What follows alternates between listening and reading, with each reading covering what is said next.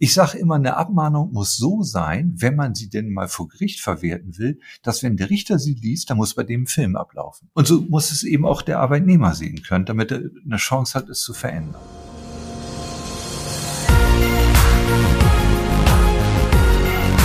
B und P Business Talk.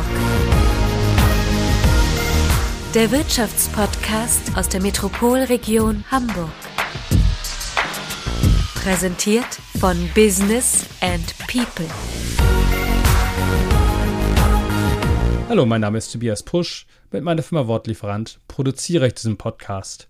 Ja, heute gibt es zum ersten Mal seit langem wieder eine Remote-Aufnahme. Das heißt, Redakteur Wolfgang Becker und ich sind nicht zu unserem Gesprächspartner hingefahren, sondern der hat ein Mikrofon von uns bekommen, das er an seinen Computer anschließen konnte. Und wir haben das Ganze dann aus der Ferne aufgezeichnet. Grund ist, na klar, Corona. Das wütet ja leider derzeit wieder heftiger und trotz Impfung soll man da ja vorsichtig sein und ja, das sind wir dann auch. Wir waren dann heute im Gespräch mit Ingolf Kropp.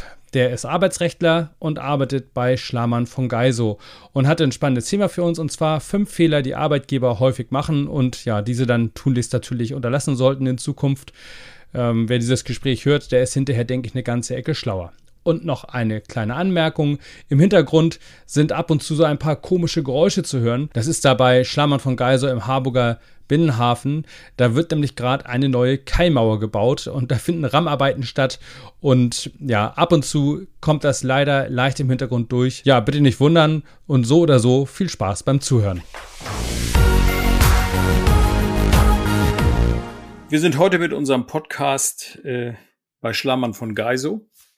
Und ich treffe heute einen alten Bekannten, muss ich sagen. Wir kennen uns ja schon einige Jahre. Ingolf Kropp, Arbeitsrechtler im Hause Partner bei Schlammern von Geiso und ein Mann, der seit 33 Jahren Rechtsanwalt ist. Der ist also quasi mit allen Dingen, die einem so im Arbeitsrecht begegnen kann, schon mal in Berührung gekommen. Unser Thema wird sein, ja, fünf Fehler, die Arbeitgeber häufig machen. Herr Kropp, ähm, haben Sie viel mit Fehlern zu tun? Also ich könnte sagen, ich habe mit Fehlern zu tun oder ich habe ständig damit zu tun, dass Kinder im Brunnen schwimmen und ich darf sie retten. Das ist eigentlich ganz das, nett. das ist halt mein täglich Brot. Und äh, also von daher, ich habe in der Tat ständig mit Fehlern zu tun. Und das fängt im Grunde genommen schon an, äh, sozusagen bei den Wurzeln, sprich bei Beginn des Arbeitsverhältnisses, nämlich wie gestalte ich einen Arbeitsvertrag.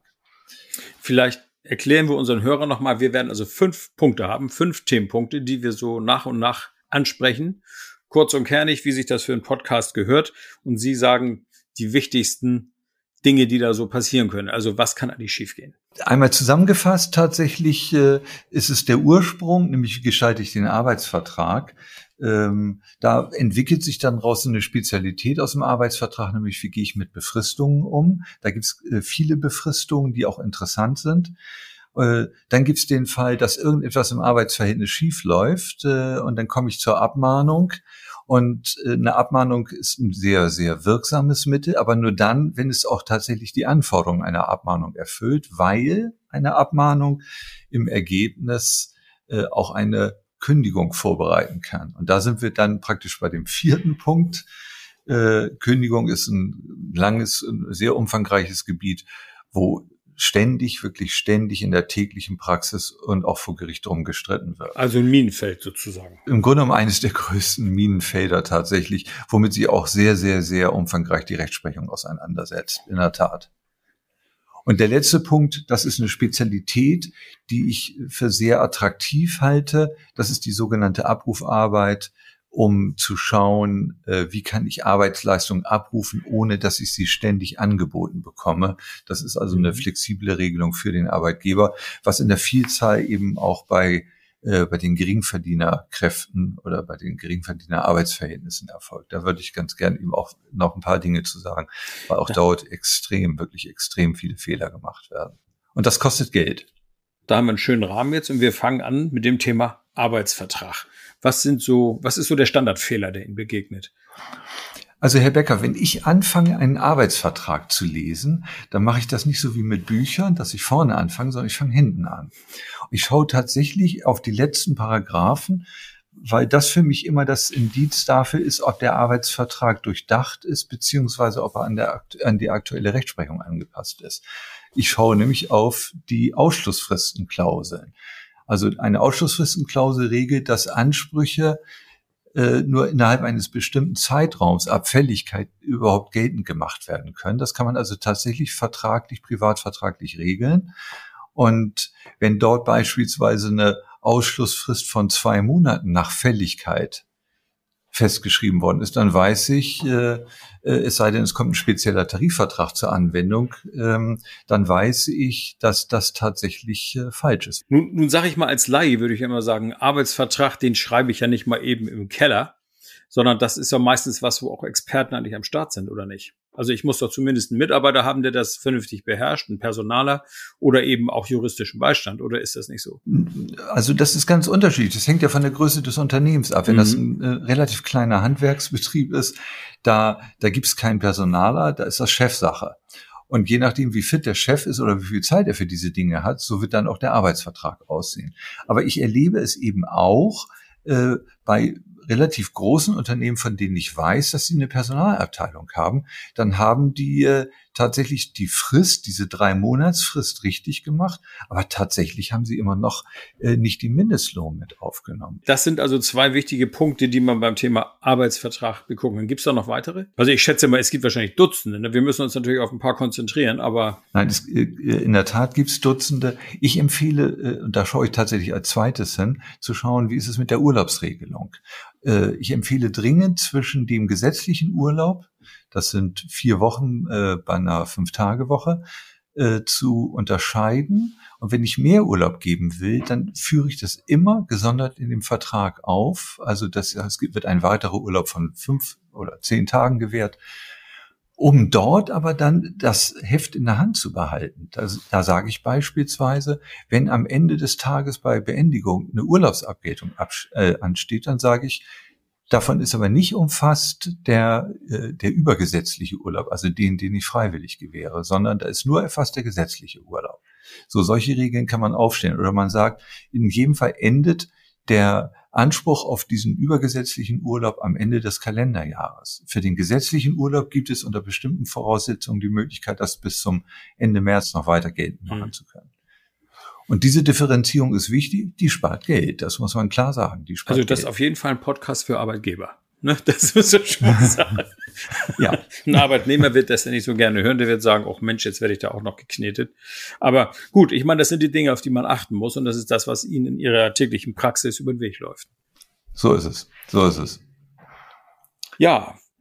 Sind wir schon beim Thema Befristung? Oder gibt es noch wirklich einen äh, großen Punkt beim Arbeitsvertrag, wo Sie sagen, da muss man auch hingucken? Also ich glaube, wir können es dabei belassen. Äh, ähm, wichtig ist einfach zu sehen, es macht Sinn, einen Vertrag sich genau anzuschauen und ihn auch tatsächlich von äh, von äh, ja von Jahr zu Jahr auch noch mal wieder zu überprüfen, weil die Rechtsprechung ist in ständiger Bewegung, so dass ich ständig auch meine Arbeitsverträge anpassen muss, um äh, up to date zu sein, weil es neue Gesetzes, äh, reg gesetzliche Regelungen gibt oder aber eben auch, weil die Rechtsprechung ständig unter dem Aspekt der allgemeinen Geschäftsbedingungen äh, äh, einzelne Regelungen in Arbeitsverträgen auf den Prüfstand stellt. Da frage ich nochmal eben so als Laie nach, als juristischer, müssen Arbeits, also bestehende Arbeitsverträge eigentlich an gesetzliche Änderungen angepasst werden oder bleibt der alte Vertrag so stehen? Äh, da hören Sie ein klares Jein von mir. also tatsächlich ist es so, äh, ich kann einen Arbeitsvertrag haben, der sich durch mein ganzes Leben zieht dann erfolgt eine Anpassung äh, tatsächlich äh, auf das, was jetzt äh, der aktuelle Stand ist.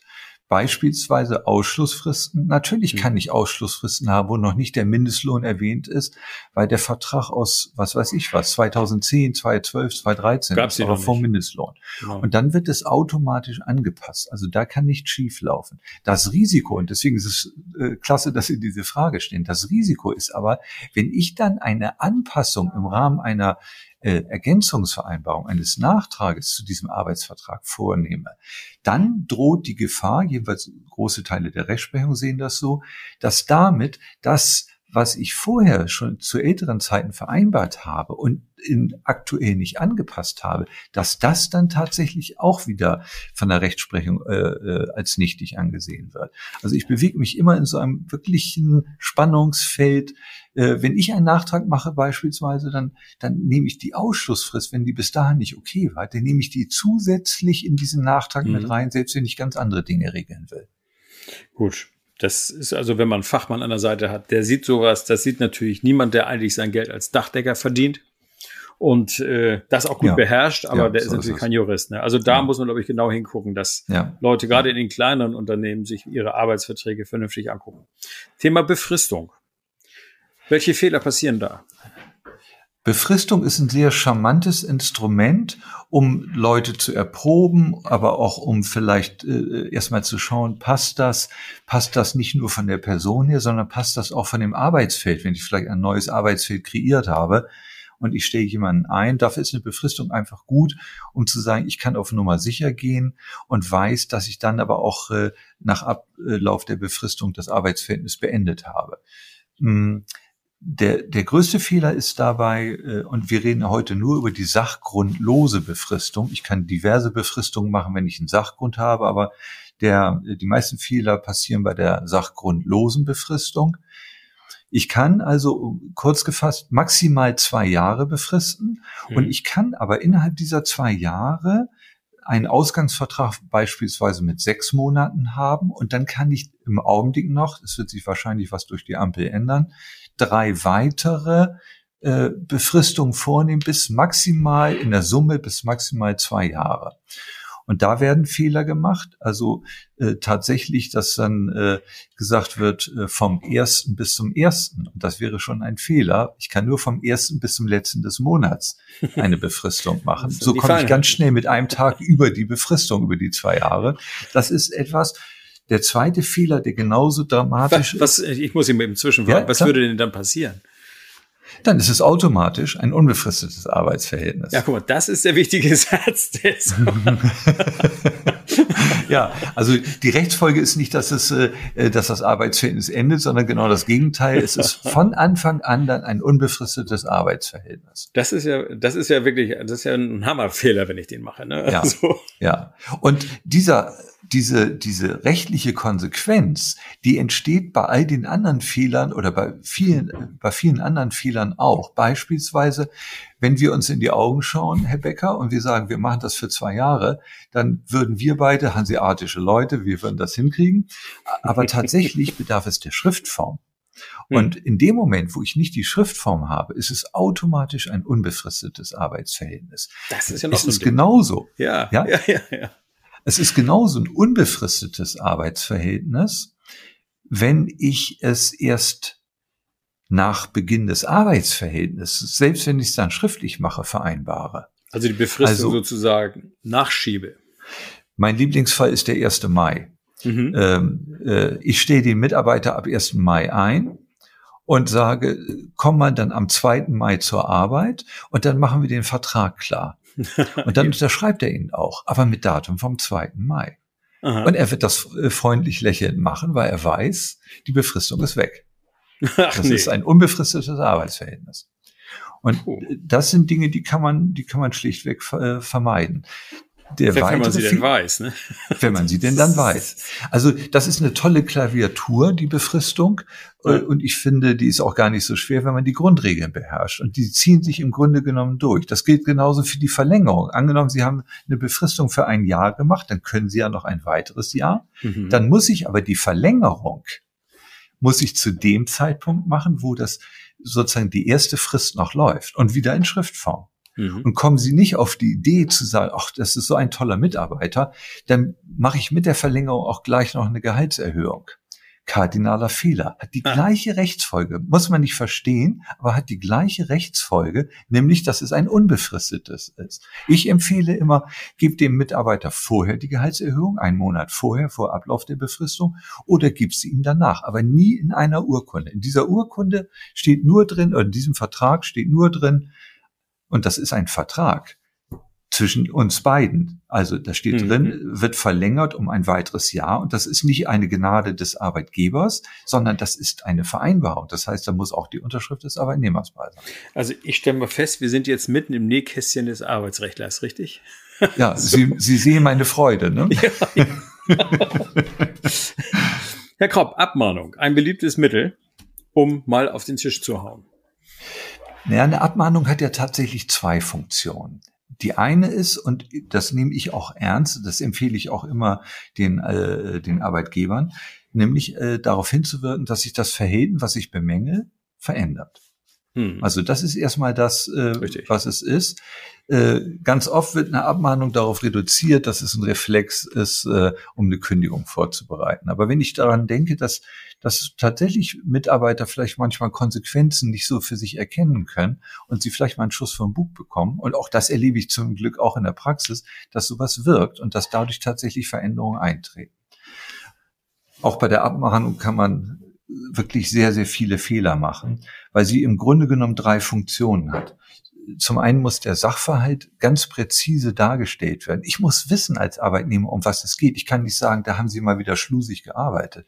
Nee, ich muss sagen, am so und so viel, um so und so viel Uhr oder in der Sache so und so, da haben Sie die Berechnung falsch gemacht. Also ich muss Butter bei die Fische bringen. Mhm, mhm. Das ist das Erste. Ich sage immer, eine Abmahnung muss so sein, wenn man sie denn mal vor Gericht verwerten will, dass wenn der Richter sie liest, dann muss bei dem Film ablaufen. Der, muss verstehen, worum es geht, ist ja klar. Der muss, ja. Genau, der muss sofort sehen, worum es geht.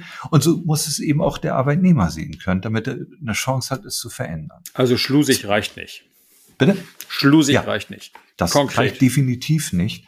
Ähm, zweite Geschichte ist eine Aufforderungsfunktion. Ich äh, muss den Mitarbeiter eben auffordern, äh, dass er sich zukünftig vertragstreu verhält, aber eben auch nicht wieder in dieser Allgemeinheit. Ich empfehle immer wirklich nochmal zu sagen, was er zu tun und zu lassen hat, damit er wirklich weiß, wo er ist. Und ich empfehle tatsächlich auch, weil ich finde, dass es äh, äh, das äh, trägt vielleicht zum besseren Verständnis bei. Ich erkläre auch, warum es so und so ist. Und zwar nicht in epischer Breite, sondern in ein, zwei Sätzen. Du musst das deshalb machen, weil. Mhm. Und äh, das ist praktisch dann näher dran. Und das dritte ist ganz klar, das ist die Warnfunktion.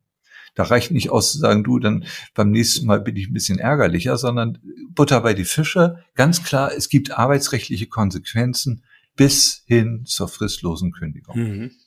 Also Und da ist diese- Eindeutigkeit gefragt. Eindeutigkeit, ganz genau. Mhm.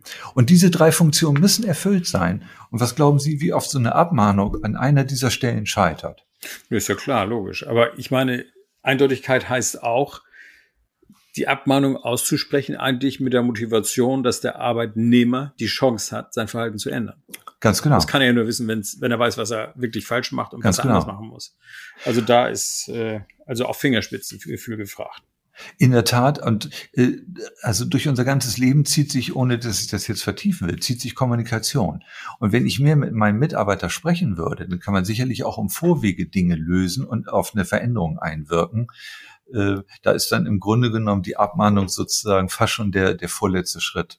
Aber Also das würde ich auch so sehen. Bis es so Ja. weit kommt, ist vielleicht Ja. das ein oder andere Gespräch ja vielleicht ganz hilfreich. In der Tat. Äh, Vielleicht dazu, wo Sie sagen Gespräch, das ist ganz wichtig. Äh, Ich muss eine Abmahnung nicht schriftlich machen. Das ist natürlich Ah. zu Beweiszwecken sinnvoll. Mhm. Ich muss es aber nicht, sondern wenn ich diese einzelnen Schritte, die ich gerade dargestellt hatte, wenn ich die in einem Gespräch dem Mitarbeiter präsentiere und ich das auch äh, sozusagen beweisen kann, dadurch, dass ich dafür einen Zeugen habe. Wenn ich als Geschäftsführer oder als Inhaber das mache, bin ich ja nicht Zeuge, sondern Partei. Das heißt, ich muss es Mhm. in irgendeiner Weise nachvollziehbar beweisen können. Und das mache ich einfach, indem ich mir einen loyalen Mitarbeiter dazu nehme oder den Abteilungsleiter oder wen auch immer, um auf diese Art und Weise dann die Sicherheit zu haben, dass wenn es mal zum Streit kommt, dass dann der auch vor Gericht genau das aussagen kann. Und ich empfehle in dem Mhm. Zusammenhang ganz einfach, macht hinterher euch eine Notiz, macht ein Protokoll darüber, äh, was nicht mal der Arbeitnehmer unterschreiben muss. Reicht ja aus, wenn der Abteilungsleiter dann das Protokoll so mit zur Akte nimmt. Aber so Reicht eine mündliche Form müsste ich doch ganz klar kenntlich machen als mündliche Abmahnung. Ich muss ja sagen, das ist jetzt eine Abmahnung. Sonst geht der ja raus und denkt, na okay, jetzt habe ich mal einen Anpfiff gekriegt, aber das war's dann auch. Also ich Wie empfehle bei einer, das stimmt, ich empfehle bei einer schriftlichen Abmahnung zum Beispiel auch das Wort Abmahnung sozusagen im Betreff zu haben. Da wäre es logisch, ja. Es ist aber nicht zwingend. Aber bei der Wenn ich- mündlichen Form, Woher weiß der denn, dass das eine Abmahnung ist? Wenn ich sage, das hast du falsch gemacht, ich fordere dich auf, das zukünftig richtig zu machen, also mit, mit dem entsprechenden Sachverhalt dabei. Ja. Und wenn das nochmal passiert, dann fliegst du. Ich glaube, deutlicher kann man nicht werden. Nee, ist richtig, aber das wäre formal eine Abmahnung. Ja, Ah ja, ja. siehst du, ja genau, das ist ja wichtig ja. zu wissen. Ich dachte, also das, das muss immer irgendwie als Überschrift irgendwo drüber stehen. So. Nein, nein. Das Leben schreibt viele Sachverhalte. Und natürlich muss ein Gericht immer überlegen, sozusagen, konnte ein verständiger Arbeitnehmer das als eine Abmahnung empfinden. Da muss das Wort Abmahnung nicht auftauchen. Aber es muss so aus der Konsequenz deutlich sein, du hast das richtig zu machen, du hast was falsch mhm. gemacht, du hast es richtig zu machen. Und wenn es nochmal passiert, dann droht dir eine Kündigung. Alles klar. Auch ein wichtiger Punkt. Ne? Also man, man lernt hier heute viel, ich sehe das schon. Thema Kündigung, das nächste Minenfeld. Also wir haben ja hier wirklich tolle Themen am Start. Herr Kropp, was passiert da am meisten? Was, was geht am meisten schief oder am häufigsten? Also das Thema Kündigung ist äh, äh eigentlich Gegenstand für einen eigenen Podcast, um das mal deutlich zu sagen. Das können wir immer noch gerne nochmal ähm, nachholen.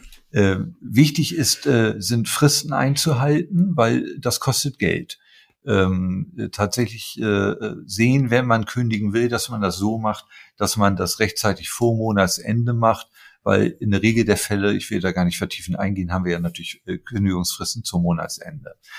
Das ist äh, ein ganz wichtiger Punkt. Äh, weiterer wichtiger Punkt ist ähm, die Frage, wie, wie kommt die Kündigung an den Mann oder an die Frau? Und äh, da sage ich immer, der sicherste Weg, aber nicht der beste Weg, ist ein Einschreiben mit Rückschein. Also wenn ich den Rückschein wieder in der Hand habe, weiß ich, er hat es bekommen. Aber was passiert, wenn er sieht, der Briefträger kommt und er rechnet mit einer Kündigung. Der wird er nicht aufmachen, der kriegt dann eine Benachrichtigung in den Briefkasten. Und was wird er machen? Wird er sich denken, ah, das ist mein Arbeitgeber da gehe ich mal erst mal nächsten Monat hin. Also angenommen, wir haben jetzt den 28. Dann gehe ich mhm. erst am zweiten oder dritten hin. Sieben Tage bleibt das ja bei der Post. Und dann ist aber schon wieder der nächste Monat. Ich habe also sozusagen für dieses Abwarten einen Monat gewonnen. Deswegen, das ist der schlechteste Weg. Ich empfehle tatsächlich, das per Boten zu machen, um auf diese Art und Weise sicher zu gehen, mhm. äh, dass es rechtzeitig äh, dort ankommt. Und der Bote muss natürlich wissen, was in dem Brief drin ist, äh, habe ich sogar schon mal gehört, äh, da hieß es, da sei nur eine Abmahnung drin gewesen. Äh, und wenn der Bote nicht weiß, was in dem Briefumschlag war, ich sage immer, da kann auch ein Lottoschein drin sein, äh, dann ist das schlecht. Also ich muss diese Kette vom Einkuvertieren bis zur Übergabe an den Boden, das muss ich lückenlos äh, beweisen können. Also ich habe tatsächlich schon mit Leuten auf dem Sofa gesessen, die haben auf so ein Ding gewartet und hatten den Briefkasten auf dem Schoß. Den hatten sie einfach abgeschraubt. So konnte man nicht zustellen.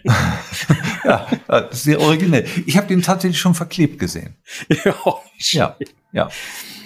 Aber wenn das in eine Verweigerung äh, ausartet, hm. dann würde der Arbeitnehmer so gestellt werden, als wenn es tatsächlich zugegangen wäre. Beispielsweise der Briefträger übergibt und er sieht, ach, das ist mein Arbeitgeber, nee, nee, lass mal, steck mal wieder ein. Das wäre eine Annahmeverweigerung. Also auch da muss man aufpassen. Und dann würde es als, äh, im Grunde genommen, dann würde es äh, tatsächlich als zugestellt angesehen werden von der Rechtsprechung. Herr Kopp, unser letzter Punkt. Abrufarbeit oder 450 Euro Kräfte. Das ist ein sehr charmantes Instrument, die Abrufarbeit, weil es die Möglichkeit schafft, äh, den äh, meine äh, meine zur Verfügung gestellte Arbeit oder das, was ich äh, umgesetzt haben will, äh, das so an den Mann, an den Arbeitnehmer zu bringen, dass ich äh, letztendlich entscheide, wann es an den Arbeitnehmer geht. Und äh, das heißt, ich bestimme, äh, mit, einer, mit einem Vorlauf äh, von vier Tagen, häufig wird das nicht eingehalten, weil äh, der Arbeitnehmer auch damit einverstanden ist, äh, dass ich sage, heute brauche ich dich für fünf Stunden. Und äh, dann brauche ich dich vielleicht mal eine Woche nicht, aber dann brauche ich dich wieder. Und Wichtig ist da, auch da gibt's äh, viele Fehler, die gemacht werden können. Wichtig ist, den Zeitraum, wie viele Wochenstunden es insgesamt sind, den definitiv in den Vertrag einzuschreiben. Hm. Schreibe ich nur Abrufarbeit rein, fingiert das Gesetz dass es 20 Stunden sind. Und jetzt Ach. stellen Sie sich das mal vor, bei 20 Wochenstunden, dann sind Sie in der Sozialversicherungspflicht. Deswegen, ich kann es bestimmen und ich kann auch einen ganz geringen Stundensatz, äh, Stundenanzahl einsetzen, wenn ich denn dann sage, äh, mit der Chance auch mehr zu arbeiten. Die meisten Mitarbeiter wollen dann auch lieber mehr arbeiten. Ähm, das kann ich aber und muss ich aber dann auch ganz klar in einer vertraglichen Regelung festhalten. Und das ist natürlich dann schon wieder eine böse Falle. Gerade die Sozialversicherungspflicht äh, ist ja nochmal eine ganz andere Nummer, ne? das, das wird teuer. Das wird wirklich tatsächlich teuer. Vielleicht ein letztes zu den Geringverdiener-Arbeitsverhältnissen und das sage ich jetzt auch mal in Richtung Arbeitgeber. Ich höre immer wieder, na ja, der ist doch ein Geringverdiener. Äh, der hat doch keinen Anspruch auf Urlaub oder auf Entgeltfortzahlung im Krankheitsfall. Und damit muss ich immer wieder aufräumen, weil ich das auch äh, für, äh, für wichtig äh, erachte. Ein Geringverdiener das ist genauso ein Arbeitsverhältnis wie jedes andere auch, mit allen Rechten und Pflichten. Das wird oft außer Acht gelassen. Ne? Natürlich ja. haben die Urlaubsanspruch und zwar auch bezahlten. Ne? Ja, und auch äh, Entgeltfortzahlung im Krankheitsfall. Ne? Mhm. Also mhm. das, das, das gelten halt tatsächlich genau die gleichen Regeln wie auch in allen anderen Arbeitsverhältnissen auch. Also Sie sehen, das ist schon, das ist schon ein spannendes Gebiet, dieses Arbeitsrecht. Herr Kropp, ich muss sagen, wir haben jetzt fünf Themen gehabt ich habe bei allem was gelernt, muss ich sagen. Und äh, jedes Thema für sich wäre eigentlich schon ein Podcast für sich selbst wert, weil da ist so viel drin und man kann so viele Dinge dazu sagen und aus der Praxis plaudern. Ich sage erstmal recht herzlichen Dank, dass Sie sich die Zeit genommen haben. Gerne. Und äh, gerne gucken wir mal, ob wir sowas nochmal machen und vielleicht vertiefend irgendwo einsteigen. Ich wünsche Ihnen noch einen schönen Tag. Das wünsche ich Ihnen auch. Vielen Dank. Tschüss, Herr Becker.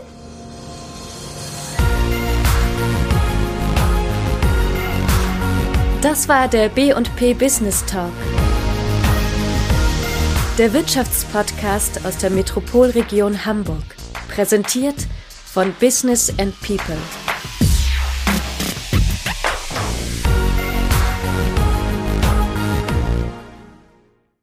Dieser Podcast wurde produziert von Wortlieferant.de